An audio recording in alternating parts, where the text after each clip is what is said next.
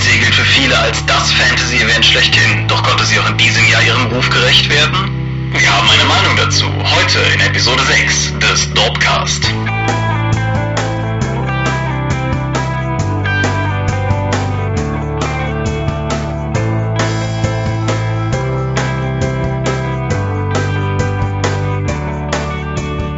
Hallo und herzlich willkommen zur sechsten Episode des Dorpcast. Mein Name ist Thomas Michalski und mit mir hier online verschwurbelt ist Michael Scorpio Mingers. Und wir haben uns heute hier hingehockt an unsere respektiven Orte, um über etwas zu sprechen, was uns alle Rollenspieler bewegen sollte, nämlich die RPC. Genau, die war dieses Jahr wieder ein Stück anders als letztes Jahr, aber ich denke, sie hat sich gebessert. Warum, werden wir gleich drauf eingehen. Ja, aber es wäre ja langweilig, direkt zum Thema zu kommen und vor allen Dingen auch für uns untypisch. Deshalb denke ich, machen wir erstmal unseren üblichen Schlenker einerseits über unsere üblichen, das habe ich gelesen, geguckt, gesehen, Themen und andererseits über ein anderes großes Thema, über das wir, glaube ich, auch beide eine Meinung haben. Aber fangen wir mit dem Medialen an. Irgendwas Spannendes bei dir? Ähm, ja, ich habe mir die aktuelle Computerbild Spiele geholt, weil da Herr der Ringe Online-Inhalte dabei waren, die ich gerne gehabt habe. Und außer dem Code war ja noch so eine blöde Zeitschrift dabei und die ist unfassbar. Nicht nur wegen der üblichen inhaltlichen Fehler, die da drin sind und der generell eher miesen Aufmachung, wie ich finde. Das ganze Heft ist verschoben gedruckt. Man kann praktisch keinen Screenshot erkennen, die Schrift ist, äh, ist schwer zu lesen, das ganze Ding ist eigentlich für die Tonne. Das ist eindrucksvoll. Die benutzen ja sowieso schon immer das billigste verfügbare Papier, aber das dann auch noch beschissen zu bedrucken, ist schon eine Leistung. Oh, das ist ja mal ein, ein äh, positiver Start in dem Blog. Möchtest du was Positives zur Abwechslung nennen? Ich habe danach nämlich noch was. Ja, alles klar. Ich habe hab mehrere positive Dinge. Fangen wir mal an mit Christian von Aster. Christian von Aster, sage ich vielleicht mal dazu, sind wir beide nicht so 100% neutral zu dem Thema, da der gute Mann ja auch für unseren Xoro Prolog und Epilog gesprochen hat. Auf jeden Fall, Christian hat ein neues Buch rausgebracht, Im Schatten der Götter, bei Feder und Schwert erschienen. Ein okkulter Krimi, sage ich mal ein relativ dünnes Büchlein, also irgendwie, ich guck mal gerade rein, 208 Seiten wiegt es nur. Text ist auch nicht Schriftgröße 8, sondern irgendwie größer. Aber es ist eine ganz spannende Geschichte. Irgendwie, Christian von Aster scheint momentan ja sowieso so ein bisschen auf dem Schattentrip zu sein, hat ja auch letztes Jahr sehr viel Lorbeeren geerntet für Der letzte Schattenschnitzer, ein etwas sperriges, aber durchaus gutes Buch. Und im Schatten der Götter ist ganz anders. Es ist einfach leichte Lektüre, spannend, schön konzipiert und ja, wer, wer irgendwie so okkulte Thriller mag, macht mit dem Buch zumindest nichts falsch. Ja, ich habe literarischer Hinsicht leider nichts genossen. Du kannst also direkt weiter durchziehen. Ja, dann ziehe ich weiter durch. Was ich auch gelesen habe, ist John Scalzi's Redshirts. John Scalzi hat ja mit Krieg der Klone, Old Man's War, ein der Military Science Fiction Klassiker geschrieben. Mit denen hat Redshirts eigentlich nichts zu tun. Das Buch ist ja so eine Art Parodie auf eben das Phänomen der Redshirts in Star Trek Classic und darüber hinaus. Und es geht halt davon aus, dass eine Gruppe junger Fähnriche auf ein Schiff versetzt werden und sie relativ schnell darauf stoßen, dass es ein eigenartiges Mysterium an Bord gibt. Nämlich immer, wenn eine Außenmission stattfindet und einer der Kommandostruktur sehr oben angesiedelten mit auf diese Mission geht, stirbt einer von ihnen. Und nur einer, nachdem einer gestorben ist, ist der Rest offenbar sicher. Es gibt noch ein paar andere Phänomene, die ebenfalls in diesen Redshirt-Mythos reingehen, aber die sozusagen die Charaktere in der Geschichte dann bemerken. Und daraus entwickelt sich so eine Art, naja, es scheint am Anfang ein bisschen in Richtung Mystery zu gehen und wird dann vor allen Dingen sehr meta. Aber entwickelt sich durchaus ein schöner und lesenswerter Roman, der bei Heine in der deutschen Übersetzung erschienen ist. Übersetzt von dem guten, jetzt lass mich nicht lügen, Bernhard Kempen heißt er, glaube ich. Auf jeden Fall der Übersetzer, der auch unter anderem Terry Pratchett Bücher übersetzt hat, bis ihm der Verlag so krumm gekommen ist, dass er gebeten hat, das letzte der Bücher nur noch unter Pseudonym zu veröffentlichen. das Buch ist unfassbar dick und das ist unfassbar gelogen, weil da ist der Text wirklich groß. Also wir reden hier nicht mehr von Schriftgröße 12 oder so. Der Text ist trotzdem gut. Ich bin allerdings mit dem Buch ein bisschen zurückhaltend in meiner Empfehlung, weil das ist halt, das ist schon so ein bisschen Etikettenschwindel. Ich glaube, die englische Ausgabe ist deutlich dünner und der könnte man dann eventuell auch den Vorzug geben. Ja, du bist. Oh, schon die Literatur durch. Okay. Jetzt läuft ja momentan die E3, wie sicher der eine oder andere mitbekommen hat. Und das heißt, es gibt eine ganze Menge interessante Sachen im digitalen Unterhaltungsbereich. Unter anderem hat Microsoft sich jetzt dazu entschieden, die Goldmitglieder für, für Xbox Live ein bisschen mehr zu pudern. Unter anderem dadurch, dass jetzt jeden Monat zwei Spiele kostenlos angeboten werden, die man sich runterladen kann. Das fängt diesen Monat mit Fable 3 an und wird nächsten Monat mit, glaube ich, Assassin's Creed 2 und Halo 3 fortgesetzt. Also richtig hochkarätige Titel. Ja, ist korrekt. Jetzt habe ich aber mit Fable 3 so mein kleines Problemchen. denn ich hasse Fable 2 und Fable 3 setzt da direkt wieder an. Und ich kann trotzdem nicht aufhören, es zu spielen. Das ist so schrecklich. Es hat erzählerisch ist es ein Schlag ins Gesicht für alle Leute, die irgendwie in narrativen Medien arbeiten. Und von der Spielmechanik ist es auch schlimm. Man macht eigentlich nicht das, wofür das Spiel da ist, sondern es verzettelt sich die ganze Zeit in irgendwelchen Mini-Quests wie Kuchen backen, um dann Geld zu verdienen, womit man sich Häuser kauft, die dann, die man dann vermietet, wodurch man wieder Geld bekommt, womit man weitere Häuser kauft. Also man spielt eigentlich kein Rollenspiel in dem Sinne, sondern es eher so die Sims mit Rollenspielanleihen. Und das wird dadurch noch getoppt, dass man halt die ganze Zeit die Kleidung wechselt oder sich Sachen tätowieren lassen muss oder irgendwelche Bärte, um Quests zu erfüllen, von denen es nicht so viele gibt. Oh, es ist, ich, ich, ich kann das überhaupt nicht leiden. Auch das, die Questentwicklung, dass man da einfach Charaktere vorgesetzt bekommt, womit die einmal sagt, die müssen dir emotional sehr wichtig sein. Aber du hast sie noch nie zuvor gesehen. Dann tauchen die auch über Stunden nicht mehr auf. Das ist ah, ganz schlimm. Und trotzdem kann ich nicht aufhören, das Zeug zu spielen. Das regt mich so auf. Ich habe immer so, ein, so einen Wutknoten im Bauch. Mal ganz davon abgesehen sieht das Spiel scheiße aus und hat so technische Probleme auf der Xbox, dass ich eigentlich denke, das ist eine schlechte Portierung. Aber es wurde dafür entwickelt. Würdest du denn sagen, dass das eher daran liegt, dass deine Erwartungshaltung eine andere ist? Oder denkst du eher, das ist ein Spiel für niemanden? Es gibt, also die Sims-Spiele sind ja auch erfolgreich und Rollenspiele an sich auch. Und die Kombination kommt bestimmt bei einigen Leuten an, die darauf stehen, stundenlang die gleichen Sachen zu grinden, indem sie bunte Knöpfchen drücken. Aber ich, ich weiß es nicht. Ich muss das jetzt erstmal ein bisschen weiterspielen und die Revolution auszulösen, was auch so blöde erklärt, ist das eigentlich Zähneschmerzen. Wobei ich aber sagen muss, dass zumindest jetzt im dritten Teil ich ab und zu mal bei den Quests schmunzeln musste, was im zweiten Teil nicht der Fall war. Die waren da sehr viel schlechter, nach dem, was ich bis jetzt gesehen habe. Ja, meine Erfahrung mit Fable beschränkt sich darauf, dass Achim uns früher bei Rollenspielrunden gezeigt hat, wie weit man im ersten Teil Hühner treten kann und dass ich das gratis ersten Sechstel vom zweiten Teil mal auf der 360 angespielt habe, aber ich habe da keine wirkliche Meinung, fürchte ich. Mhm. Also einigen ist ja bestimmt die Immersion in Rollenspielen total wichtig. Fable 3 scheißt da komplett drauf, indem es dir eigentlich konstant, wenn du irgendetwas tust, Vergleichswerte von anderen Leuten von deiner Xbox-Freundesliste dazu haust. Zum Beispiel, du hast gerade deinen ersten Moment mit deinem Love Interest offensichtlich oder so, das wird dir einfach vor die Nase gesetzt, mit der musst du dann Hand in Hand dann durch den Palastgarten schlendern. Und dann wird dir angezeigt, wie viele Meter du Hand in Hand mit ihr zurückgelegt hast und auch wie viel der andere aus deiner Freundesliste dann am nächsten am meisten geschafft hat. Ah! Das ist ja schon ultra romantisch. Ja, ich bin so glücklich mit diesem Spiel. Aber naja, Microsoft hat ja immerhin geplant, neben der neuen Konsolengeneration die alte Xbox 360 noch weiter laufen zu lassen. Deswegen, ich habe auch noch genug Spiele. Ich denke, ich kann auch noch eine ganze Weile mit glücklich bleiben. Wie sieht's bei dir aus? Konnte die neue Konsolengeneration bei dir irgendeine Form von Interesse wecken? Ja, Interesse ich schon, aber eigentlich weniger an den Konsolen selber. Ich finde das, was gerade Microsoft in den letzten drei Wochen marketingtechnisch abgezogen hat, auf einem solch unglaublich hohen Niveau schlecht, dass ich beeindruckt bin, dass das heutzutage passieren darf. Ich meine, da sitzen doch haufenweise Leute beisammen, kluge, intelligente Leute, die in irgendeiner Form dafür bezahlt werden, sich auszudenken, wie man diese Konsole an Leute heranbringt. Und es, die 360 ist jetzt acht Jahre gelaufen, beziehungsweise läuft bis jetzt acht Jahre. Dann ist es doch klar, dass man mit irgendwas auftrumpfen muss, um die Leute zu begeistern. Und die Erstpräsentation war ein Debakel weil, weil im Prinzip nicht über die Spielekonsole, sondern nur über die Fernseh-Multimedia-Qualitäten gesprochen wurde. Und was sie jetzt gestern abgerissen haben, war zwar besser, aber hat halt das vorige auch in keiner Weise aufheben können. Ja, das beginnt bei dem doofen Namen Xbox One für die dritte Xbox, setzt sich über die ganzen komischen DRM-Sachen fort und dass man einmal pro Tag mindestens online sein muss, sonst kann man seine Spiele nicht spielen. Die seltsamen Vermarktungssachen, ach, außerdem ist das Ding noch 100 Euro teurer als die PlayStation 4. Ja, ich denke mal, da wird sich in den nächsten Wochen und Monaten hoffentlich auch noch einiges relativieren. Ja, also ich kann mir, kann mir fast nicht vorstellen, dass sie das durchziehen. Andererseits, stur konnten sie ja schon immer sein.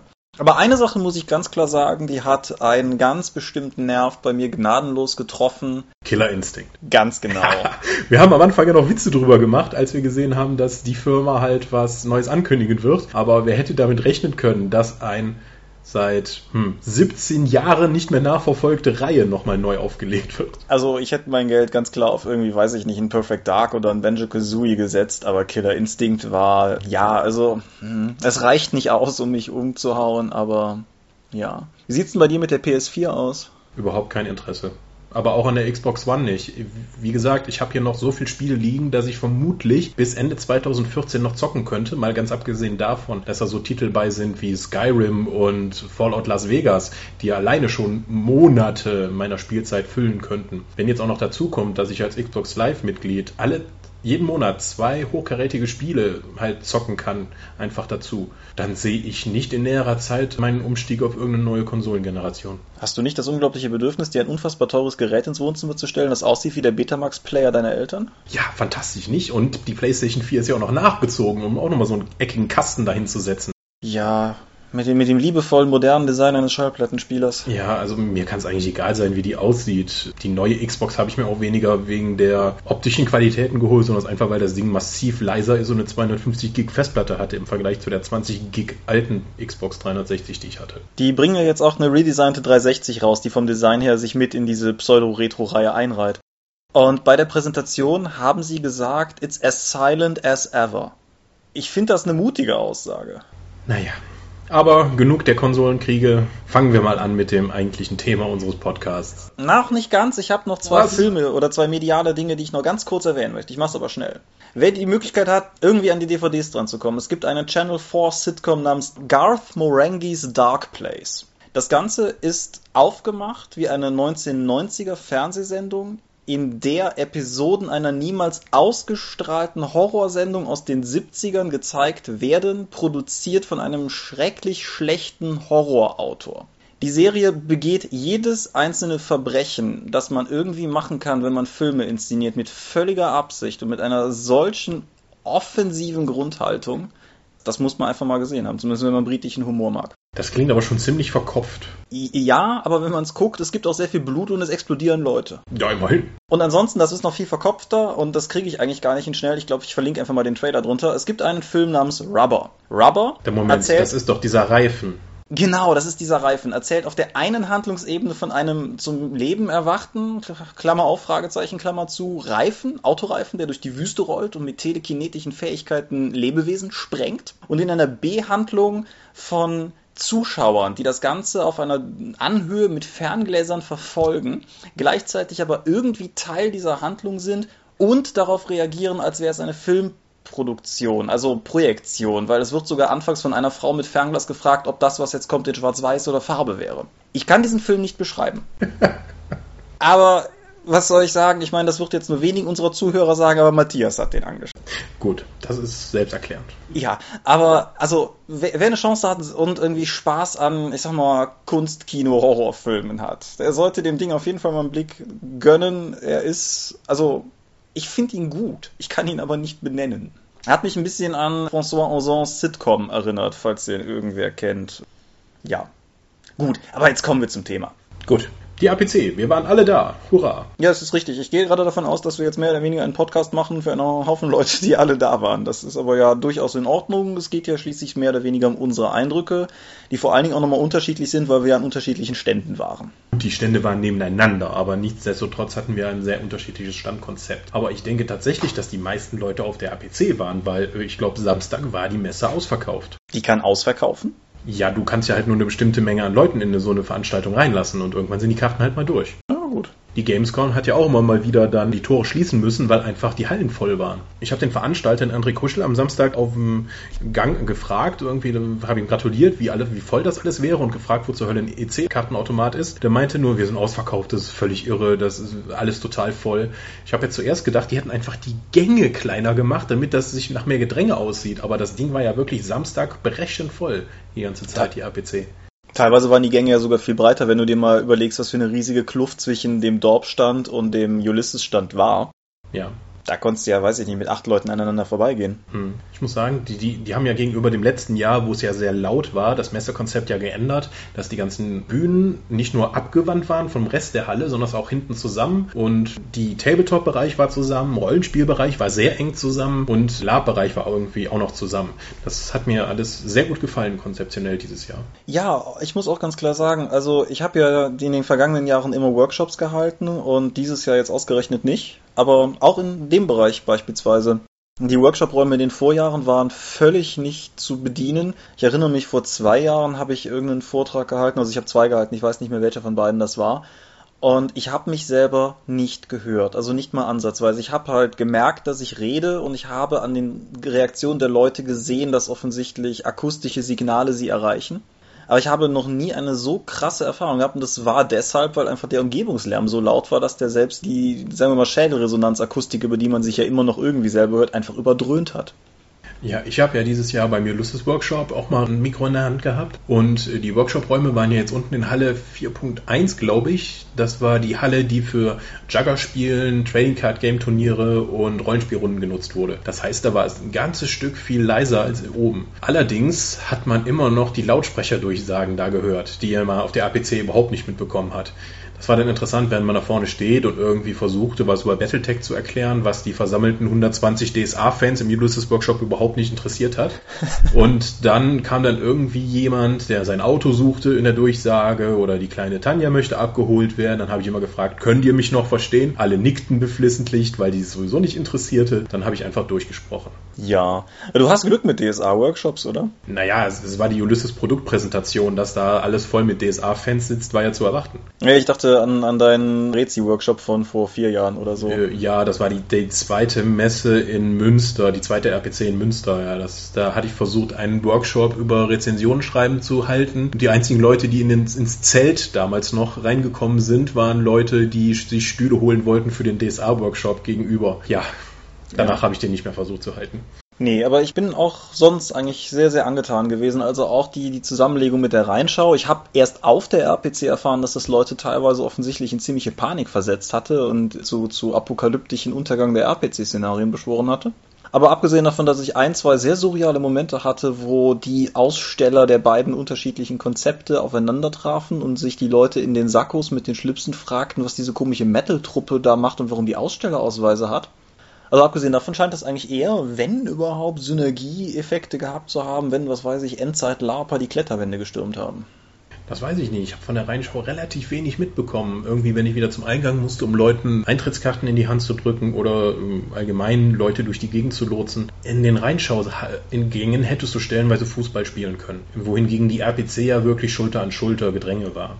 Also, hm, ich weiß jetzt nicht, wie erfolgreich die einzelnen Veranstaltungen sind. Im Vorfeld gab es ja auch viele Gerüchte im Sinne von, es wird keinen Außenbereich mit Ausschank mehr geben, weil die sonst die Messepreise kaputt machen würden und so Späße und die Rheinschau, ha, jetzt legt man hier die größte deutsche Fantasy-Messe zusammen mit irgendwie dieser Windelschau aus im Kölner Umfeld. Aber die RPC hat super funktioniert. Ja, also auch was du mit dem Essen sagst, stimmt auf jeden Fall. Essen war im Außenbereich wie immer. Ich meine, RPC-Essen ist nie billig, aber ich habe beide Tage gut gegessen ja, auch ansonsten so von der ganzen Organisation. Nur das mit den Standnummern, das klappt auch noch, was sind das, fünf, sechs Jahren irgendwie immer noch nicht. Das hat ja auch dazu geführt, wer bei uns am Stand war, hat es vielleicht gemerkt, dass wir sozusagen am Dorpstand der Analogspieler Cthulhu's Ruf Gemeinschaft da Asyl geboten haben, weil deren Stand mit, mitsamt Nummer einfach weg war, jetzt sozusagen de facto in der Halle. Ja, aber glücklicherweise fügt es sich ja alles dann immer so schön, weil wir alle eine große freundliche Gemeinschaft sind, nicht wahr? Ja, lustigerweise ist es ja tatsächlich sowas. Es wäre halt schon cool. Also ich habe auch wie, wie jedes Jahr diverse Leute am Stand gehabt, die halt verzweifelt irgendwas suchten. Es wäre schon irgendwie geil, wenn man in den kommenden Jahren vielleicht zumindest hier und da ein Fähnchen oder einen Wegweiser hinstellt, damit die Leute eine Chance haben, rauszufinden, wo sie eigentlich gerade sind. Also ich habe immer als Orientierungspunkt die Pegasus-Festung genommen und dann musst du halt links oder rechts davon halt gehen. Weil Pegasus scheint dieses Jahr ja äh, einen guten Teil der Halle gemietet zu haben und mit ihrem riesen Stand besetzt zu haben. Ja, wobei der, der neongrüne Ulysses-Boden auch gut geholfen hat. Ja, das ist auch ein guter Orientierungspunkt, wobei der nur Freitagabend noch neongrün war. Die Besucherschuhe haben den relativ schnell in eher ein dunkleres Grün verwandelt. Ja, gut. Aber wir reden die ganze Zeit über die RPC als Messe. Wie sieht's bei dir aus? Hast du Dinge auf der RPC gefunden, die du spannend findest? Ich habe gar nicht so viel davon gesehen. Ich glaube, ich habe erst Sonntagnachmittag oder sowas mir mal die Halle, in der wir waren, überhaupt mal anschauen können, von vorne bis hinten ja, da war halt ein Händeschütteln, Bekannte treffen, Hallo sagen, die ich überhaupt dann hätte habe sehen können, weil ich hatte die meiste Zeit ja tatsächlich Standdienst. Aber so richtig die Knallersachen habe ich da jetzt nicht, außer wirklich fantastischem Cosplay und Labkostümen, die dieses Jahr wieder da waren. Und ich habe den Eindruck gehabt, auch wieder viel, viel mehr als davor. Aber so den absoluten Burner würde mir jetzt nicht ins Gedächtnis brennen, ne.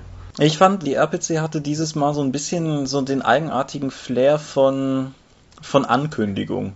Also ja. irgendwie jeder, jeder einzelne Rollenspielverlag Ich glaube, das ist sogar tatsächlich fast richtig, wenn ich das so sage. Ich glaube 13 Mann nicht, aber ansonsten jeder Einzelne hatte irgendwie ein Schnellstartheft für irgendwas aus dem eigenen Portfolio dabei. Und so richtig große Veröffentlichungen waren halt irgendwie auch nicht da, wurden aber halt teilweise durch diese Schnellstarter irgendwie kolportiert, ob jetzt Splittermond, Shadowrun 5, Lied von Eis und Feuer bei Manticore, Iron Kingdoms bei euch.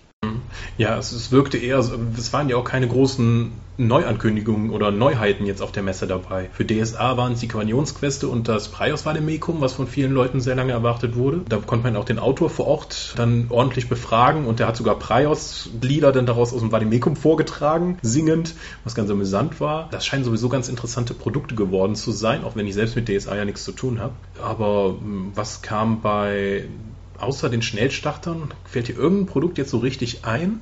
Nein, also das war zumindest nichts, was mich. Ich glaube, das deutsche Fiasko ist erschienen, aber das ist ah, halt voll richtig. nicht meine Sparte. Ja, das ist, würde ich inzwischen, glaube ich, gerne mal ausprobieren. Ähm, aber hm, mal so richtig mein Spiel ist es ja dann auch nicht. Ich hatte wirklich auf der RPC eher den Eindruck, die ganze Szene holt jetzt einmal tief Luft, dann im September, Oktober so richtig einmal durchzublasen. Ja, und dann sind halt auch noch so ein paar Sachen gewesen, keine Ahnung. Mir ist durchaus aufgefallen, Uhrwerk, die unsere Nachbarn auf der anderen Seite waren, hatten halt äh, Engel-Produkte am Stand. Das ist mir durchaus aufgefallen, aber ich habe mir halt nichts weiter dabei gedacht um dann am Montag nach der RPC über einen verlinkten Blogartikel von Oliver Hoffmann zu lesen, dass Uhrwerk jetzt offensichtlich Engel nachproduzieren wird zumindest. Ja, genau, die werden irgendwie die Bücher nachdrucken, die es halt damals mal gab. Ja, aber das, also selbst das ist halt auf der RPC irgendwie so untergegangen. Ich weiß nicht, ob da vielleicht noch irgendwie ein ganz ungünstig ausgelaufene Schweigepflicht drüber gelegen hat oder sowas, aber die Sachen waren ja am Stand, aber irgendwie, es war halt, es hat halt irgendwie auch keinerlei Impact gehabt oder so. Nö, also was für ein Impact erhoffst du dir denn davon, von dem Nachdruck von Engelbüchern, die vor zehn Jahren mal erschienen sind und für ein Spiel, das ehrlich gesagt viele Leute gerne gelesen und gelobt haben, aber praktisch niemand gespielt hat, so wie ich das in meinem Umfeld kennengelernt habe. Also ich sag, ich sag's einfach mal andersrum. Wenn ich jetzt sozusagen der Verlag wäre, der Engel ab jetzt im Programm hat, dann habe ich mir ja durchaus überlegt, dass ich ab jetzt Engel im Programm haben will und dann würde ich das Herrgott noch mal wenigstens kommunizieren. Tja. Also vielleicht ein Engelposter aufhängen oder so. Vielleicht wollten sie auch Splittermond einfach nicht die Show stehlen. Das kann natürlich durchaus sein, ja. Aber dennoch wäre das dann ein ungünstiger Zeitpunkt, um das zu präsentieren. Aber sie haben es ja auf der RPC auch nicht gesagt. Sie haben dann immer nur wissend gelächelt, wenn man sie danach gefragt hat, glaube ich. Ja. Hm. Aber vielleicht kann mir auch irgendjemand in den Kommentaren widersprechen. Ich habe das, wie gesagt, ich habe die Bücher bemerkt und dann am nächsten Tag das Posting gelesen, aber falls da eine Kommunikation stattgefunden hat, die ich einfach nur nicht bemerkt habe, ja, mehr Culpa. Aber du erwähntest Splittermond schon und hattest mir im Vorfeld ja schon verraten, dass du eine Meinung dazu hast. Ja, ich habe den Schnellstarter ja auch mitgenommen und direkt noch Samstagabend wegen meines fürchterlichen Bettes in der Absteige, in der wir untergekommen sind, äh, dem schönen Hotel, in dem wir untergekommen sind, ähm, hatte ich noch ein bisschen Gelegenheit da drin zu lesen. Und ich hatte wirklich große Erwartungen an das Ding. Ich war ja auch auf der Heinzcon und habe die Ankündigung miterlebt und da war ich schon ein bisschen, hm, ein bisschen gedämpft, nachdem wie es präsentiert wurde. Aber zwischenzeitlich hat es sich wieder aufgebaut und ich hatte wirklich Bock da drauf und dann habe ich es gelesen gelesen und ich war sehr ernüchtert. Also, hm, also es sind ja nicht mal so Kleinigkeiten wie zum Beispiel, dass in dem Abenteuer, es in diesem Schnellstarter drin ist, die 20-jährige Tochter der Bäuerin einen 10-jährigen Sohn hat. Dann kann ich immer noch sagen, uh, das ist aber fies da auf dem Sumpf. nee, äh, es geht vor allen Dingen um die Regeln und gerade da um das taktische Kampfsystem, was sie über die Ticks realisiert haben. Nee, also das, die größte Krux dabei ist vermutlich die Bewegung. Aber auch das ganze Balancing ist im Arsch von dem ganzen Spiel, sei es von Waffenschaden, äh, dass die Waffen keine Reichweiten haben, wie zum Beispiel eine Pike oder eine Glaive oder sowas, dass ich direkt noch direkt am Gegner dran stehen muss, um ihn zu hauen, anstatt auf einen Meter zu hauen oder wie auch immer. Die Kosten und die Wirkungen des, der Zauber sind noch sehr unbalanced. Man kann sich einfach mal anschauen, den Flammenstrahl gegen den Blitzstrahl, die das, die gleichen Fokuspunkte kosten, aber einer macht 1 W10 Schaden, der andere 2 W10. Dann gibt es noch so einen Zauber, bei Splittermond kann ja jeder Zauber lernen. Es gibt ja keine Magierklasse oder Klassen an sich. Es gibt da einen Spruch äh, oder ein Spruch, glaube ich, ist es. Eiserne Ausstrahlung heißt das Ding. Wenn du den sprichst, kriegt die ganze Gruppe für 15 Minuten plus drei Verteidigung, was effektiv den kompletten Kampfvorteil ausnegiert. Kampfvorteil in diesem System heißt, dass du zum Beispiel eine höhere Position einnimmst oder der Gegner liegt am Boden, deswegen hast du Kampfvorteil gegen ihn. Er wird flankiert oder so etwas, wie der Combat Advantage von D&D 4. Und mit diesem Zauberspruch kannst du das einfach negieren. Finde ich sehr groß. Aber du hattest es nur gelesen, du hast es noch nicht getestspielt, ne? Genau, ich habe es nur gelesen, ich habe es mir auch gerade nochmal sozusagen vor mich gelegt. Also es gab ein paar Sachen, die fand ich ganz interessant. Also irgendwie so, also zum einen muss ich einfach mal ganz klar sagen, ich finde das Artwork toll. Das ist ja, der Florian Stitz hat da echt ein paar geile Illos abgeliefert. Gerade die Archetypen sehen so aus, dass ich eigentlich dazugreifen möchte, um die zu spielen. Ja, also das, das muss ich ganz klar sagen. Dann, was mir auch ganz gut gefällt, sind, äh, es gibt ja diese Besonderheiten. Die sind teilweise irgendwie so ein bisschen meh. So, was meinst du mit den Besonderheiten? Die Meisterschaften? Nee, also wenn, wenn du dir so, so einen Archetyp anguckst, ist da halt so ein langer Block Besonderheiten. Da ist alles Mögliche drin von, ah, ähm, von halt irgendwie den, den Standardvorteilen bis halt hin zum Mondsplitter des Charakters. Aber das, das also ich finde, das ist halt so, so unterschiedlich. Also irgendwie, was weiß ich, der Ritter kann irgendwie für einen Splitterpunkt seine Heilungszeit halbieren. Und andere, ich muss mal gerade gucken, wo das war. Ja, nehmen wir doch zum Beispiel mal die Seeelbe, die mit ihrer Splittermond-Fähigkeit alle Aktionen um einen Tick billiger macht, also schneller. Das ja. ist wahnsinnig stark. Und ein anderes Problem bei dem Ding ist einfach die ungenaue Definition von Regelaspekten. Wie, wie diese Freundschaft der Trabanten hieß es, glaube ich. Damit kann man, ja, seinen Fertig kann man seinen Fertigkeitsbonus jemandem anderen geben. Das ist natürlich toll im Kampf. Diese Splittermond-Fähigkeit zu aktivieren, kostet die einen Splitterpunkt? Äh, ja. Okay, weil, aber hm, wenn ich dann zum Beispiel eine Nahkampffähigkeit von 6 habe und der andere in der Gruppe, der auch macht das, äh, dieses Freundschaft des Trabanten hat, hat auch 6, dann können wir doch eigentlich immer jede Runde uns gegenseitig die plus 6 nochmal auf den Nahkampfwert draufrechnen. Dann haben viele Charaktere einen Wert von 16 bis 20 und dann sollte es sehr einfach möglich sein, einen Erfolgsgrad von mehr als zwölf Punkten drüber oder so zu erreichen, wodurch ich einen Splitterpunkt wieder zurückbekomme. Ich bin noch sehr unsicher, wie das mit den Kombos da aussieht. Dann ja. hast du natürlich diese völlig lame Splitterfähigkeit, dass der Ritter zum Beispiel zweimal pro Nacht heilen kann. Natürliche Heilung ist in dem System, wie es beschrieben wird, absolut wertlos. Du heilst ja nur deinen Konstitutionswert. Das ist scheiße wenig. Wenn du irgendwie 40 Lebenspunkte hast oder so und einen Konstitutionswert von 3, ja, wie viele Wochen wollte ich denn auf meine, soll ich denn auf meine Abenteuer verzichten? Weil durch den Modifikator, den du durch die Verletzung bekommst, der ist so krass stellenweise, dass du effektiv nicht mehr am Spiel teilnehmen kannst. Wo hatten wir das? Exalted 2 war das, wo wir auch das Problem mit den riesigen Heilungsraten hatten. Oh, ja, es war so schrecklich. Wir spielen eine Runde Dragon Blooded und so, oh, ich bin der Prinz der Erde, ich bin gekommen, um sie mir untertan zu machen. Oh nein, ich bin auf den Nagel getreten, jetzt muss ich zwei Wochen lang hier rumsitzen, bevor ich wieder irgendwas tun kann. Ah. Ja, und nun apropos Ticks, also ich muss ganz klar sagen, als irgendwie hier Exalted 3 angekündigt wurde, von den paar Regelsachen, die man weiß, als ich gehört habe, dass sie das Tick-Based Combat System bei Exalted abgeschafft haben, das war das erste Mal, wo ich gedacht habe, so, ja, genau. Und dann gucke ich auf die Rückseite des Splittermund-Schnellstarters und sehe diese, diese Tick-Fläche, wo man sozusagen markieren kann, wer gerade wo dran ist. Ja, wobei Exalted ja da sehr viel grobteiliger ist als Splittermond. Splittermond geht ja wirklich da enorm ins Detail. Und das führt auch leider zum enorm hohen Verwaltungsaufwand.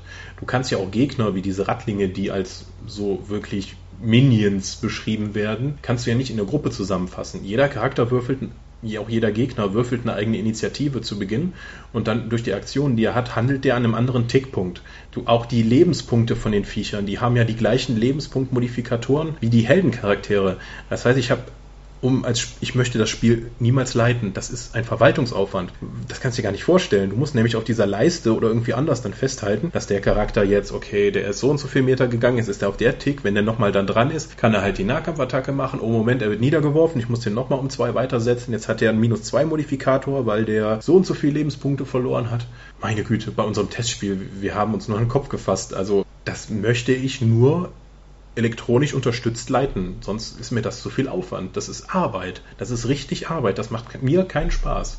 Apropos Testspiel, wie haben bei euch denn die Fertigkeitsproben funktioniert? Äh, 2W10 plus den Wert, der da steht, gegen eine Schwierigkeit. Ja, ne, das meine ich nicht. Aber also ich habe jetzt gerade hier noch einen von den Archetypen aufgeschlagen und für diejenigen, die das Ding bis jetzt vielleicht noch nicht gesehen haben, die Fertigkeitenliste ist halt eine Tabelle mit einer relativ hohen Anzahl von Zeilen aufgrund der hohen Anzahl von Fertigkeiten und dann 1, 2, 3, 4, 5, 6, 7 Spalten weil du halt ja nicht den Wert auf ein Attribut rechnest, wie das tausend andere Rollenspiele machen, sondern eben zwei Attribute und den Wert zusammenrechnest. Und das ist halt schon, also das sieht schon so ein bisschen aus, als hätte es den Charme einer Steuererklärung. Ja, so ein Attribut mehr, das, das finde ich auch total unintuitiv. Es hat so wieder diesen DSA-Mief ein bisschen, wo man einfach mehrere, um, um größeren Realismus, ich mache mal wieder Anführungszeichen, das kann keiner sehen, zu generieren, dann einfach zwei zusammen zu addieren, anstatt eins zu benutzen, um es dann schneller zu machen. Aber hm, aber nochmal zum Ticksystem. Das ist gerade zu Beginn sehr schlimm, weil die Initiative, weil du mit 1W10 minus deinem Intuitionswert arbeitest, dann entsprechend auf der Tickleiste gesetzt wirst. Ja, das kann auch durchaus ein negativer Wert sein. Herzlichen Glückwunsch. Und gerade am Anfang unterbrechen sich die Charaktere ständig in dem, was sie tun, weil das so ein Knoten entsteht. Mhm. Und wenn das halt einmal aufgelöst ist, also gerade durch die Bewegung, du kannst da eine Laufenaktion machen, dadurch kannst du dich Geschwindigkeit weit bewegen und du bewegst dich einen Schritt für einen Tick. Am Anfang ist es gerade wichtig, sich vernünftig zu positionieren, weil es geht eigentlich auch nicht ohne Battlemap, dieses Spiel. Du musst ja genau wissen, wo du stehst, weil ein Meter Unterschied zum Gegner kann über Leben und Tod entscheiden, weil du dann nämlich dann entweder dran bist oder nicht und der Gegner ist, steht dann vor dir oder nicht. Also die Bewegung ist ein in in dem Beta-Regelwerk ist noch ein ganz, ganz großes Problem. Und es wird auch nicht geklärt, wie Bewegung überhaupt funktioniert. So seltsam das jetzt klingt. Weil wenn du einen Schritt machst, ist das ein Tick. Wenn du aber eine Laufenaktion machst, bewegst du dich ja mehrere Meter weit. Das, aber, das gilt aber als kontinuierliche Aktion. Und kontinuierliche Aktionen können im Ticksystem unterbrochen werden. Die Frage ist nur, zu welchem Zeitpunkt? Wann ist mein Charakter wo? Das macht halt sehr viel Unterschied. Momentan, so wie ich das verstanden habe, ist es so eine Art Teleportation. Du fängst auf Feld A an und sagst, okay, ich benutze meine Laufenaktion, um da hinten hinzukommen. Die Laufenaktion ist dann in fünf Ticks beendet. Und am Ende der fünf Ticks stehst du halt am anderen Feld. Dazwischen kannst du irgendwie durch zig Radlinge oder sowas gelaufen sein. Und die dich hätten unterbrechen können, theoretisch, wenn die zwischendurch einen Tick gehabt hätten das stößt mir halt schon ziemlich negativ auf. Ich habe jetzt gehört, es soll auch schon so eine 1.1er Version von den Splittermund-Regeln geben, wo man bei jeder Aktivierung irgendwie bewe freie Bewegungspunkte bekommt, aber das führt dann wieder zu ganz anderen Problemen. Ja, also mein Fazit nach Lektüre der Schnellstartregeln ist auf jeden Fall, ich finde, also wie gesagt, es, sieht sehr schön aus und es reizt mich vom Setting her. Das Setting ist zwar wie, wie soll ich das sagen? Ich habe bis jetzt auch den ganzen Splitterkram beiseite. Ich habe bis jetzt kein wirkliches Alleinstellungsmerkmal an dem Setting gesehen, aber es klingt trotzdem irgendwie so, wie die Welt beschrieben wird, nach was, wo ich mir vorstellen könnte, dass ich echt Bock drin hätte, drin zu spielen. Und es hat dabei ein Regelwerk, das mir direkt sagt, vielleicht doch nicht. Du hm, kannst es ja immer noch savagen oder sowas dann. Aber äh, tatsächlich bei der Weltbeschreibung ist nichts bei mir hängen geblieben. Außer einigen sehr deutschtümelnden Worten, die ich eigentlich ganz sympathisch fand. Ja, genau, aber sowas zum Beispiel, das, das meine ich halt durchaus. Und ja, wenn es halt am Ende sowas ist wie ein, wie soll ich sagen, ein fantastischeres Aventurien, dann wäre ich da schon durchaus nicht abgeneigt. Ja, aber dann, ja, mal gucken, was sie noch im Regelwerk machen. Es ist ja auch krass, äh, wenn du mal vergleichst. Es gibt ja so wie bei Pathfinder so einen, Verteidigungswert. Das ist bei Pathfinder oder die, die dann die Rüstungsklasse, mhm. gegen die du halt würfeln musst. Und ähm, ich sehe nach den Beta-Regeln eigentlich keinen Grund, mir nicht immer die möglichst schwerste Rüstung anzuziehen. Gut, da gibt dann so ein Males auf meine Tick-Aktion, dass ich dann eben langsamer agiere. Aber das kann mir durchaus recht sein, dass ich mit dem Langschwert dann 10 Ticks brauche statt 8. Das macht keinen so großen Unterschied. Dafür dann aber nur noch von einem Bruchteil der, der Angriffe getroffen werde. Ich habe das mal so ein bisschen durchgerechnet. Der generische Rattling aus dem äh, Starter gegen den Ritter, den am schwersten gepanzerten Charakter. Der Rattling hat eine 10%ige Chance, den Ritter zu treffen. Wenn noch ein anderer Rattling daneben steht, dann hat er den Kampfvorteil und dann steigt seine Trefferchance auf 28%. Das heißt, wenn ich vier Rattlinge um den Ritter positioniere, trifft nur einer davon. Und um nochmal auf diese Verletzungsmali hinzukommen, wenn einer der Radlinge minus 4 durch die Verletzung hat, trifft er nur noch zu einem Prozent. Aber da das nicht geht durch die kritischen Trefferwerte, da zu 3 Prozent. Und wenn er einen Kampfvorteil hätte, also vier verletzte Radlinge, zu 6 Prozent den. Das heißt, für jeden Punkt Verteidigung, der raufkommt, sinkt sehr signifikant die Trefferchance durch die Dreiecksverteilung der 2W10. Bei einem Pathfinder oder sowas benutzt du einen W20. Das heißt, jeder Wert ist gleich wahrscheinlich zu treffen. Bei 2W10 neigt es sich aber dem Mittelwert zu. Und je höher du halt in die Enden kommst, desto krass unwahrscheinlicher wird es. Mhm. Achso, ich habe ja eben die natürliche Heilung schon mal angesprochen. Ich glaube, niemand in diesem Setting wird normal heilen. Das ist wie bei D&D dann, außer bei eurer komischen Dragonlance-Kampagne, wo es keine klerikale Heilmagie gab. Ja gut, so ist das ja. Setting bedingt halt einfach. Aber so ein Heiltrank heilt hier acht Lebenspunkte und kostet zwei Silberstücke. Der Gnom kann für ein Silberstück innerhalb von zwei Stunden auch so einen Heiltrank herstellen oder gibt sogar noch mal eine Stunde aus um, oder ein paar Stunden, um noch Gegenstände dann zu, in der Wildnis zu suchen, um daraus einen Heiltrank zu machen. Ja, außerdem finden die Charaktere möglicherweise in dem Abenteuer mehr als 900 Silberstücke und könnten dann also genug Heiltränke nehmen, um bis zum Ende ihres Lebens heiltranksüchtig zu werden. Übrigens ist es, das fand ich in Zus Videoanalyse dazu sehr schön. Es kann sehr viel sinnvoller sein mit den aktuellen Heilregeln, dass man einem Heiler nach einem Kampf auf die Finger haut, wenn er einen anfassen soll und ihm sagt, nee, ich möchte erstmal eine Nacht drüber schlafen, du fasst mich erst morgen an mit dem Heilen. Dann heile ich nämlich insgesamt mehr. ähm, das ist natürlich, also das ganze Kampfsystem ist ja schon nicht immersiv, weil es einfach so extrem kleinteilig und taktisch ist. Du kannst auch nichts Tolles da beschreiben. Aber wenn du dann noch nach dem Kampf, wenn eigentlich das Ticksystem aufgehoben ist, dann auch noch dazu genötigt wirst, dann lass mich mal gerade nachrechnen, was sinnvoller ist, wie wir hier vorgehen. Anstatt dass der Heiler dich einfach heilt. Weil der Heiler nach den Heilregeln heilt hier die unterste angebrochene Lebenspunkte-Leiste da. Wenn du dann natürlich nur einen Punkt hast, hm, es ist natürlich besser, mit deiner Konzi von zwei eine Nacht zu schlafen. Dann hast du irgendwie am nächsten Morgen dann nur noch fünf oder sechs Schadenspunkte in der untersten und dann greift, und dann packt dich erst der Heiler an. Das ist halt, äh. Ja, aber so, das, so, das, ist so ein Regelaspekt, wo ich den Eindruck habe, dass mehrere Regelentwickler gegeneinander gearbeitet haben und dann man irgendwann einen Kompromiss gefunden hat dieser Kompromiss funktioniert aber halt nicht. Der macht zwar die Entwickler glücklich, aber die Designphilosophie des Spiels wird dadurch ein bisschen gebrochen. Genauso wie bei den Waffenschadenswerten. Also da gibt es ja manchmal W6, W10, feste Boni. Der Streithammer von dem Ritter hat 2 W10 minus 2. 2W10 minus 2. Das heißt, der Streithammer kann 0 Schaden machen. Mhm. Ein Dolch macht Minimum 2 Schaden. Es geht auch der Stärkebonus oder die Größe des Charakters geht nicht mit in den Schaden ein. Das ist extrem seltsam. Deswegen haben die Rattlinge auch 2W10 Schaden. Das kann sehr gefährlich werden.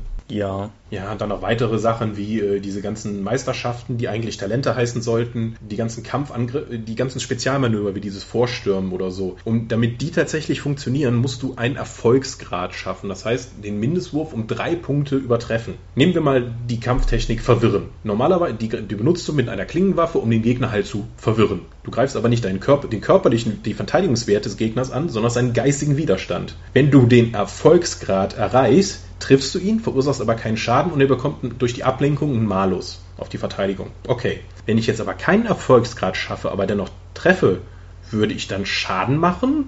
Weil ich habe doch eigentlich jetzt den geistigen Widerstandskraft angegriffen und nicht die, die Verteidigungswert. Moment, das ist, ich, ich habe ein ganz, ganz anderes gewürfelt, aber ich kriege einen ganz anderen Standardeffekt. Irgendwas stimmt hier nicht. Auch die ganzen schwammigen Formulierungen bei den Regeln. Fernkampfangriffe kriegen, äh, sind um drei erschwert, wenn es sich, wenn man sie auf bewegte Ziele abfeuert. Was heißt das? Nur Leute, die gerade eine Laufenaktion kontinuierlich durchführen oder die sich letzte Runde bewegt haben. Es gibt ja gar keine Runden.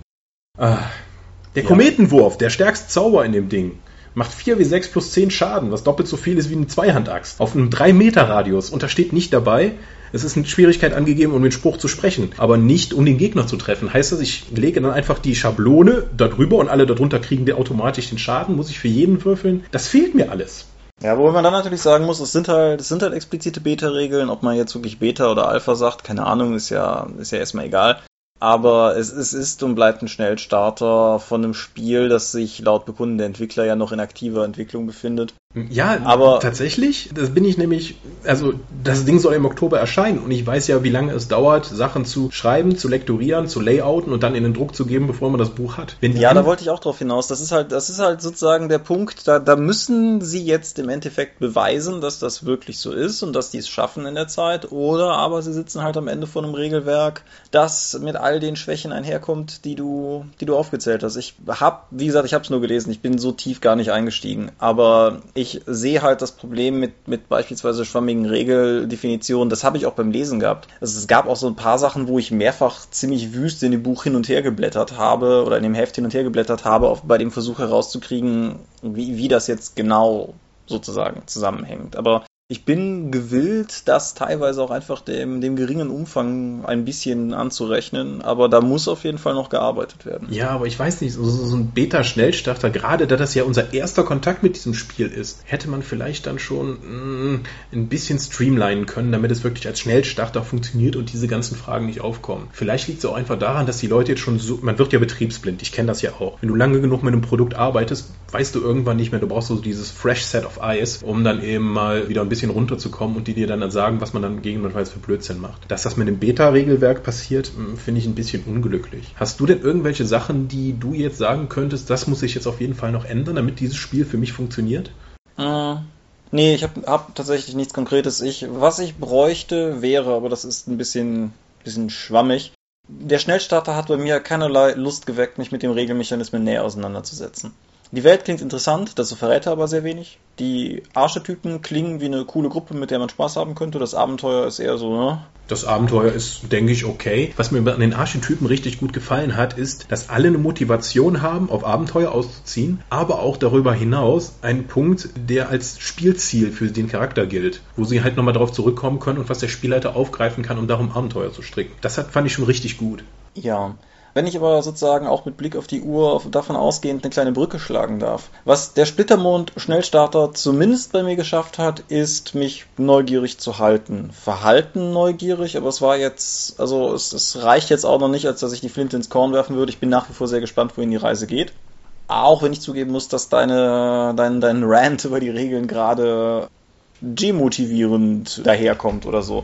Nein, aber was es damit, oder was es insofern unterscheidet, ist sich für mich nochmal signifikant von dem anderen Schnellstarter der Messe, über den wir beide reden können, weil wir nichts damit zu tun hatten, nämlich der Shadowrun 5 Schnellstarter, der eine interessante Reaktion ausgelöst hat, weil ich hatte, ich glaube, fünf Leute über die beiden Tage am Dorp stand, die alle unabhängig voneinander und ohne dass ich es irgendwie explizit dahin gelenkt hätte, das gleiche sagten, nämlich, Shadowrun 5 wäre ganz cool, dann würden die Shadowrun 4 Sachen bald wenigstens so billig, dass man sie sich kaufen kann. Wenn es sie noch geben würde.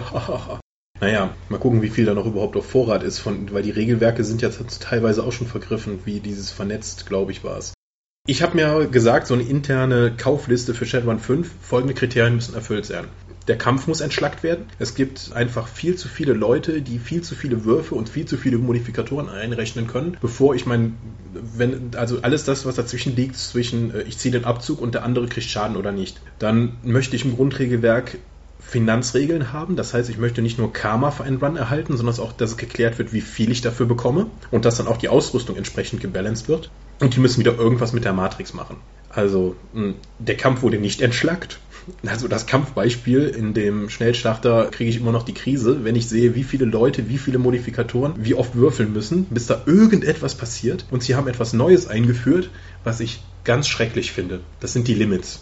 Ich verstehe nicht, warum sie diese Limits einbauen. Vielleicht ist es irgendwie die Idee, irgendwas zu balancen oder ich finde es aber sehr schlecht gelöst, weil diese Limits funktionieren so, ich habe einen Würfelpool, bestehend aus Fertigkeit, Attribut und irgendwelchen anderen Kram und den würfel ich und dann habe ich so und so viele Erfolge, aber maximal so viele, wie das Limit angibt. Ja, das, das Buch verrät einem ja auch überhaupt nicht mal, wie die Limits zustande kommen. Die sind ja das hat nur der Tigger im Shadowrun Workshop auf der APC erklärt. Ah, okay. Das sind sehr komplexe Attributsformeln, die man mit Klammerrechnung nur lösen kann. Das hat dann auch schon zu Irritationen geführt, wie ich gehört habe. Aber äh, mir kann eigentlich egal sein, wie die sich limitieren. Wenn ich ein Limit habe von 6 und ich habe einen Pool von 12, dann ist es unwahrscheinlich, dass ich dieses Limit erreiche. Aber wenn ich es mal schaffe, wenn ich irgendwann mal würfel und ich habe da neun Erfolge liegen und ich freue mich total, das ist jetzt der rockige, super, meine Superprobe, ich habe richtig Spaß, wie geil, dann nimmt mir das Spiel das weg. Nein, nein, nein, du kannst keine neun Erfolge haben, du kannst nur sechs haben. warum, nimmt, warum will man mir so zwischen die Eier treten, wenn ich Spaß habe? Warum nimmt man mir Erfolge weg? Das ist ein Spieldesign, das ich nicht nachvollziehen kann. Was ich übrigens total spannend finde, ist, ich habe das gerade hier irgendwie auf, auf Seite 10 ist das Beispiel, wie man, wie man Proben würfelt. Und da ist dann irgendwie Regelbeispiel der Hacker, Schwellenwerte und Patzer. Und dann steht dann da, der Spieler würfelt mit 13 Würfeln. 1, 1, 1, 1, 1, 1, 3, 3, 4, 4, 5, 5 und 6. Was ist denn das für eine Darstellungsform? Das, das macht das Buch an so ein paar Stellen und ich finde, es zeigt ganz eklatant, dass man riesige Berge von Würfeln würfelt, um äh, geringe Erfolgszahlen rauszuhaben. Ich meine, das machen andere Poolsysteme auch, aber irgendwie, wir haben ja letztes Mal sehr viel über uns inspirierende Sachen, die vorletztes Mal über uns inspirierende Sachen gesprochen und wie gesagt, ich bin ja großer Fan der neuen World of Darkness und Shadowrun 5 schafft es für mich bis heute nicht, teilweise eine Effizienz und Eleganz an den Tag zu legen, die dieses mittlerweile ja auch schon echt alte World of Darkness Regelwerk hat. Beispielsweise was einen schlanken Kampf betrifft. Ja, das ist mir dann auch direkt eingefallen. Also so unrealistisch das ist, dass man dann einfach den Schaden, dass man Schadenswert und Treffen und sowas alles zusammen abwürfelt. Aber es geht so viel schneller. Das lässt mir so viel Zeit für anderes im Rollenspiel, weil das ist ja nicht mal ein taktischer Kampf. Ich finde es ja immer noch blödsinnig, in einem Spiel, das keine Miniaturen benutzt, konkrete Meta-Angaben zu verwenden. Weil das ist komplette Spielleiterwillkür. Ich, wenn ich jetzt richtig Indie werden wollen würde, würde ich ja Shadowrun 5 vorschlagen, dass sie so ein Reichweitensystem wie bei Star Wars The Edge of Empire benutzen also mit nah, mittel, fern und dass man mit Bewegen Aktionen dann halt so viel zwischen sich bringen kann und dass es so welche Modifikatoren auf diesen relativen Reichweiten gibt. Das funktioniert wunderbar. Es ist erzählerisch, es ist trotzdem richtig actionreich und es ist nicht dieses Meta-Nachhalten, was überhaupt nicht geht, wenn man keine Minis oder Püppis benutzt. Was ich wiederum, du sagtest eben auch, dass die Matrix sich irgendwie ändern oder dass sie was mit der Matrix machen müssen. Was ich ziemlich geil finde, ist, dass sie die Cyberdecks wieder einführen, sozusagen. Dass du halt Comlinks und sowas hast für den normalen Matrix-Kram und dass du sowas wie, ich verstehe es zumindest bisher, sagen wir mal so, als, als Jailbreaking irgendwas, äh, Modifikationsgeräte brauchst, eben als Cyberdecks, um cooleren illegalen Kram zu machen. Da sehe ich Spielpotenzial, wenn sie es gut umsetzen. Ja, das muss ja halt noch sehen, wie das Grundregelwerk dann entsprechend zu den Schnellstartregeln aussieht. Ich finde es ja schon mal ganz positiv, dass sie jetzt sowas wie ein kompatibles Regelwerk jetzt mal rausgebracht haben, vermutlich, und nicht so wie das letzte, wo sie einfach Attribute zusammengelegt haben, weil das ja so einfacher ist. Also beim Schnellstarter. Ja, beim alten Shadowrun 4 Schnellstarter. Das war, das finde ich eine tolle Idee, mein Spiel abzuändern, damit es spielbar wird, damit Leute nicht direkt abgeschreckt sind. Aber dafür sind ja nicht mal die Edge-Regeln hier im Shadowrun 5 Schnellstarter drin. Ich weiß nicht, also ich bin von der fünften Edition noch sehr unüberzeugt. Ich hätte übrigens gern noch mal ein anderes Einstiegsabenteuer als irgendwie diese Food Fight, Fast Food Fight Geschichte. Ja, das wäre auch mal was. Ja, aber das Artwork gefällt mir bis jetzt, aber das wird nicht ausreichen dafür, dass ich mir die Reihe jetzt noch hole. Hm, auch so klasse Sachen wie in der Shadowrun 4 habe ich mal probiert, mir einen Technomancer zu bauen. Dann habe ich gemerkt, Moment, dafür muss ich die normalen Kampfregeln, die kenne ich, okay.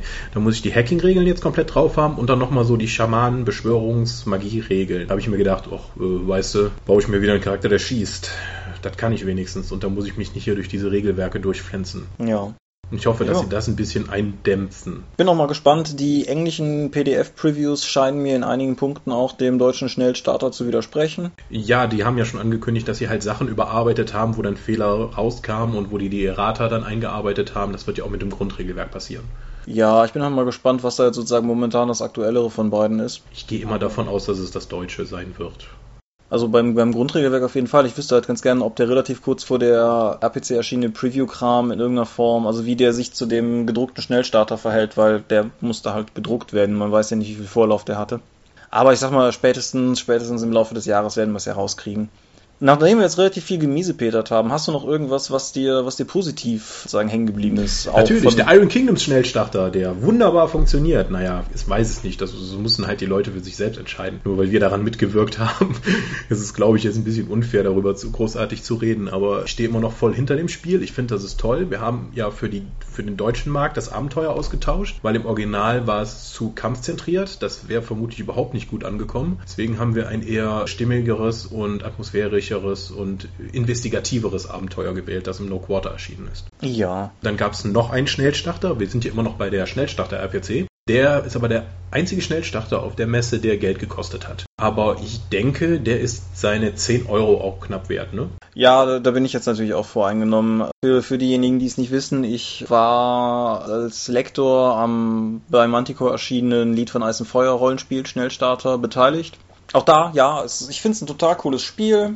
Und ich, also es ist, es ist eine sehr gelungene Adaption der Bücher, wie ich finde. Und der Schnellstarter, den man kriegt, ist in vielen Dingen halt auch ein vollwertiges Spiel. Das mit dem mit dem Geldkosten, ja, das ist auch ganz lustig, wenn Leute das nicht wissen und dann an den Dorfstand kommen, weil wir offensichtlich die Anlaufstelle für sowas sind und dann da hinkommen, um irgendwie mit mir darüber lästern zu wollen, dass der Geld kostet und dann sitzt du dann da und lächelst höflich. Ich finde es eigentlich okay, weil du hast die Karte dabei. Sind die Postkarten eigentlich nur auf der RPC gewesen oder immer? Die Postkarten sind, glaube ich, nur auf der RPC gewesen, aber das weiß ich gar nicht.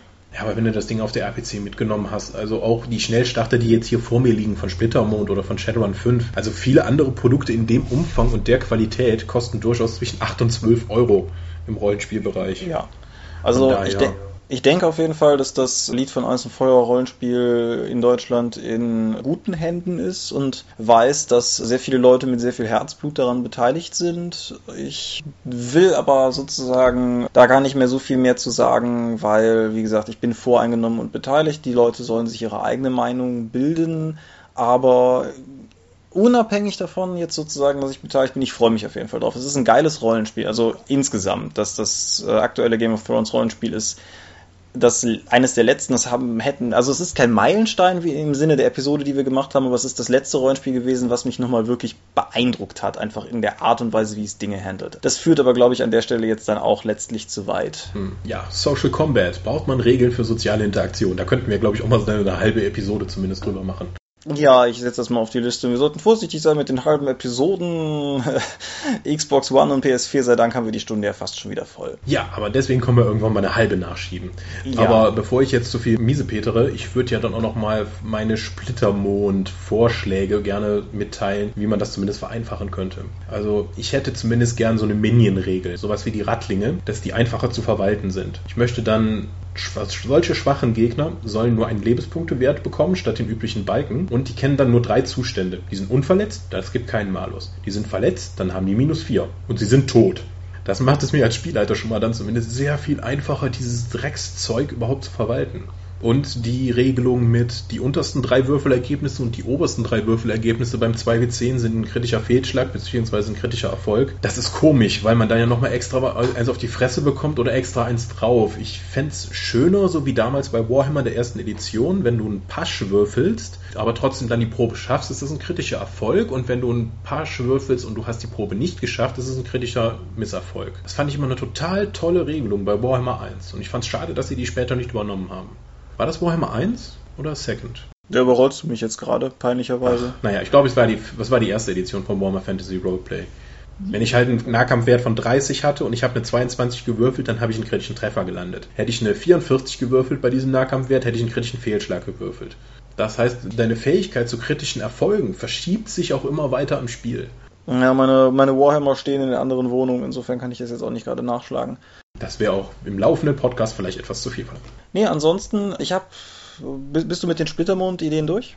Ich denke ja, also erstmal das war das, das sind so die Hauptpunkte, die mir aufgefallen sind, plus die Bewegung, die irgendwie im Kampf funktionieren muss. Da möchte ich aber erstmal dann die neuere Version sehen, bevor ich mir dann noch ein Urteil erlaube. Ja, dann habe ich nämlich noch eine positive Sache bezüglich der APC, die ich einfach mal loswerden möchte, die sozusagen in zwei Richtungen gleichzeitig geht. Nämlich zum einen, ich habe relativ viele junge Leute auf der APC gesehen. Und ich hatte sogar verirrte Leute, die sich ausgerechnet den Dorpstand ausgesucht haben, um zu fragen, wie das mit dem Pen-Paper-Rollenspiel eigentlich funktioniert. Ja, geil. Da müssten wir eigentlich mal ein Produkt für machen, sowas wie die eine sechs Freunde. Aber ich glaube, damit kann man aktuelle Jugendliche nicht so abholen. Nee, aber Eltern mit Kindern anscheinend. Nein, aber wie gesagt, auf der einen Seite das und auf der anderen Seite, wir haben zwar jetzt die ganze Zeit davon gesprochen, dass es nur Schnellstarter gegeben hat, aber es hat vier deutschsprachige, vollfarbige Rollenspiel-Schnellstarter gegeben. Und ich finde, das ist auf jeden Fall ein, ein gutes oder ein cooles Signal, dass auf jeden Fall noch Dinge kommen. Jetzt mag man an vielem rumkritteln können, aber es war halt schon irgendwie es ist schön, dass da noch eine Perspektive ist.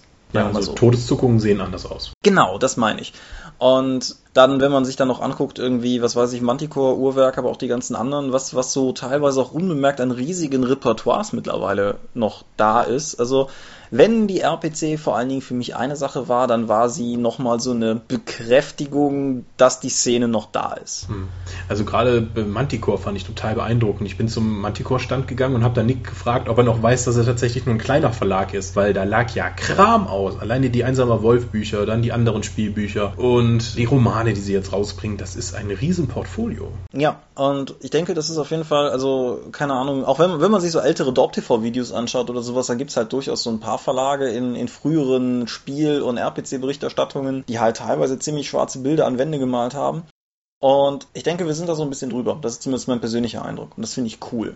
Vielleicht ist die Hoffnung, einen gigantischen Nachwuchs zu erzielen, erstorben, mit Recht, weil die 90er sind einfach vorbei. Aber wir haben halt noch, also es ist noch Leben in der Szene und das finde ich total gut und kann das eigentlich gar nicht oft genug sagen. Wunderbar. Ah, also positiver Ausblick, sehr schön. Ja.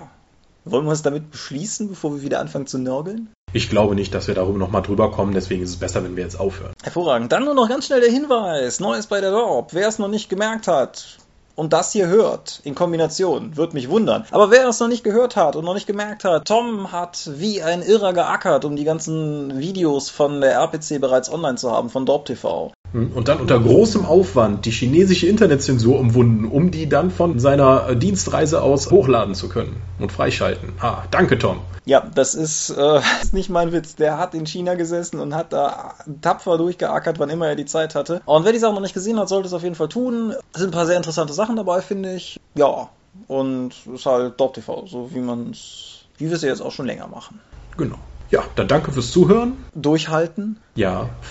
Es war eine tolle RPC und wir hatten viel zu erzählen, deswegen ist es was länger geworden, aber wir haben ja schon halbe Episoden angekündigt, um das auszugleichen. Ja, das wird sowieso nicht klappen. Aber wir bleiben auf jeden Fall am Ball. Wir haben noch eine lange Liste mit Themen. Es wird, wir werden so schnell also nicht trocken laufen. Resonanz auf den Podcast, auch auf der RPC, nach wie vor cool. Wir freuen uns über jeden, der eine Meinung hat, ob positiv, ob negativ, wobei natürlich positive Dinge uns mehr freuen, aber an den negativen wachsen und lernen wir. Insofern lasst, lasst hören, wenn wir was besser machen oder beibehalten sollen. Dann nochmal vielen Dank für das Zuhören bis hier und für die vielen Kommentare und wir hören uns beim nächsten Mal wieder. Adios. Adieu und bis zum nächsten Mal.